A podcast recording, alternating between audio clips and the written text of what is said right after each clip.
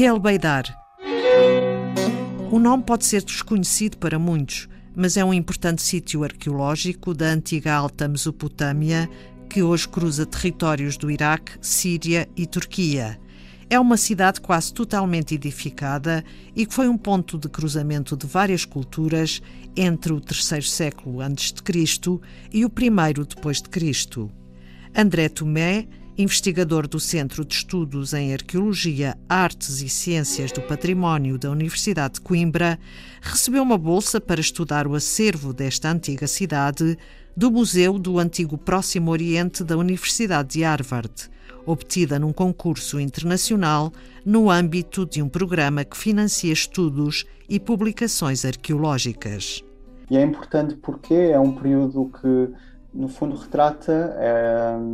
a chegada de Alexandre e da cultura helenística à região, marcando aqui novas interações, um fluxo migratório importante, quer da Grécia, quer de outras regiões uh, que simultaneamente também ocorre nessa altura, por exemplo, da Península Arábica, e portanto toda esta região da Síria, daquilo que podemos chamar também Alta Mesopotâmia, com o norte do Iraque, é no fundo um caldeirão de culturas. O que nós não percebemos exatamente é como é que essas culturas interagiram, como é que foi a interação das sociedades que já lá existiam e com séculos e milénios de importante história, todos conhecemos a herança que a antiga Mesopotâmia uh, nos concedeu uh, através da Grécia, mas através também de outros contactos, como com os fenícios, com quem aqui na Península Ibérica tivemos uma relação muito importante e que, no fundo, também influenciou muito no nosso desenvolvimento uh, como território ocidental do Mediterrâneo. E, portanto, um, eh, este período nesta região permite precisamente abordar essa interação, permite perceber aquilo também que depois vai tornar o retrato do mundo nos séculos a seguir, muito importantes para a história da humanidade, com a consolidação de algumas religiões, nomeadamente o cristianismo, que acaba por se tornar dominante,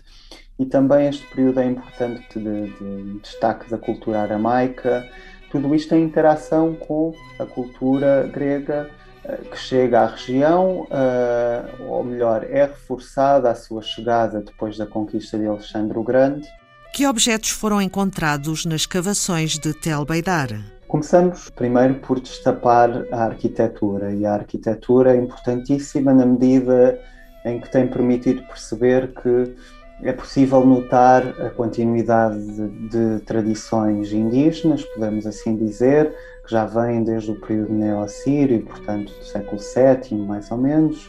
e essa arquitetura dá-nos logo uma pista uh, e apontando para uma grande continuidade mesmo após esta conquista de Alexandre, que muitas vezes é entendida quase como uma conquista civilizadora, e esse ponto de vista está absolutamente errado, e também esse projeto tem servido para demonstrar isso. Para além disso, uh, encontramos uh, aquilo que os arqueólogos mais encontram, que são cerâmicas, parte da loiça antiga que estas populações utilizavam, Sim. parte dos recipientes de armazenamento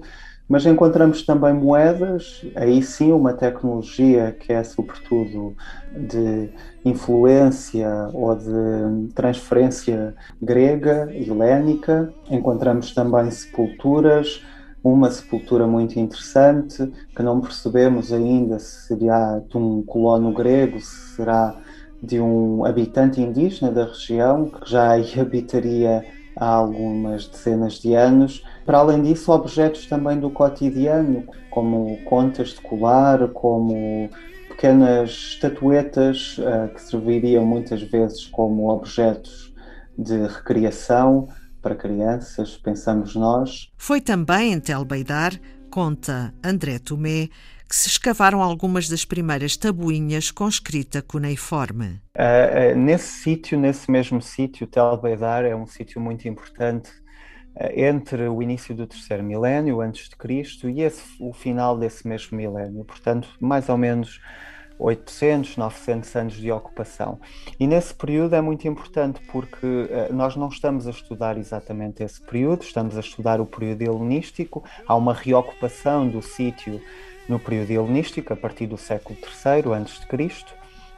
E aquilo que acontece é que nesse terceiro milénio, um, Tel Beidar é um centro urbano muito importante, não agrícola, como no caso do período helenístico, mas é um centro urbano muito importante onde apareceram as primeiras, algumas das primeiras tabuinhas com escrita cuneiforme encontradas na Síria.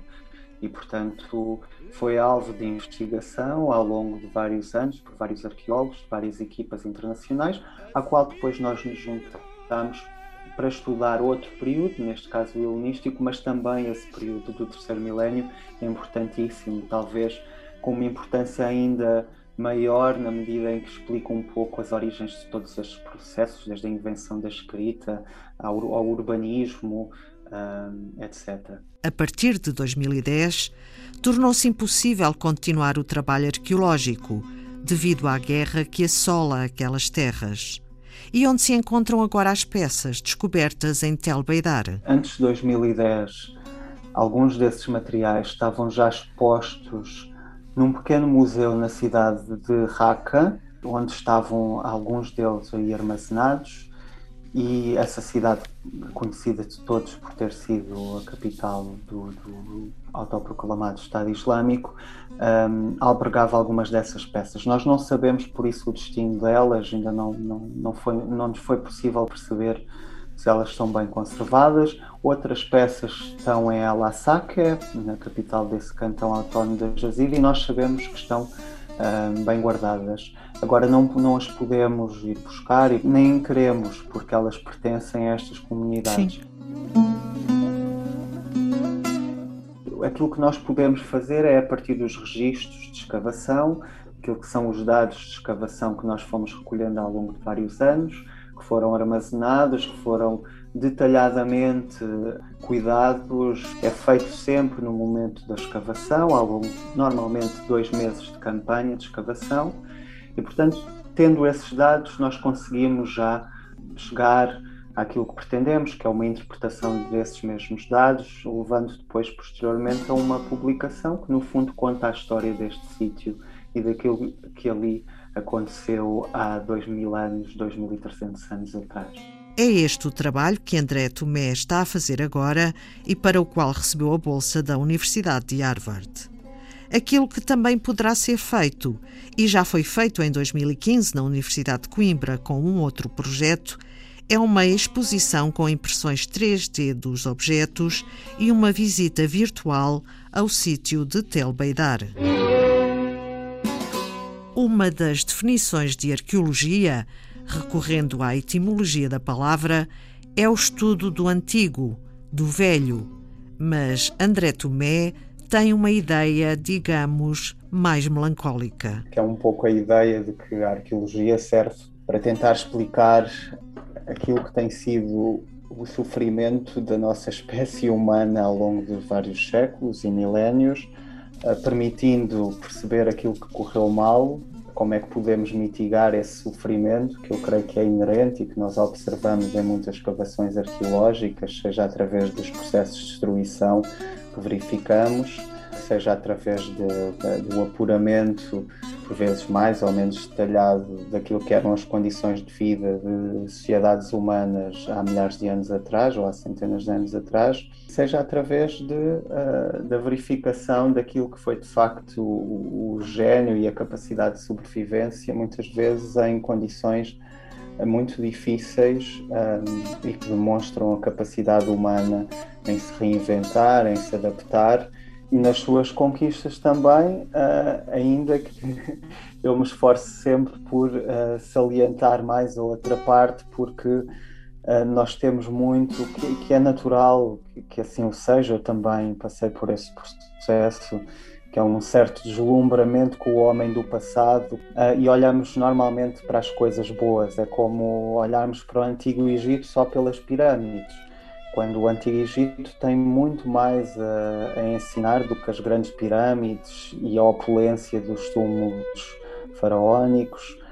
mas tentar sempre olhar para isso também como algo que tem a ensinar e não só através da opulência, da, da capacidade de mobilizar recursos e pessoas para construir uma grande pirâmide, mas aquilo que todo o processo social nos pode ensinar, todo o processo económico também que leva a esse tipo de, de obra nos pode também ensinar, explicar e servir de, de referência também para pensarmos o mundo atual e a contemporaneidade.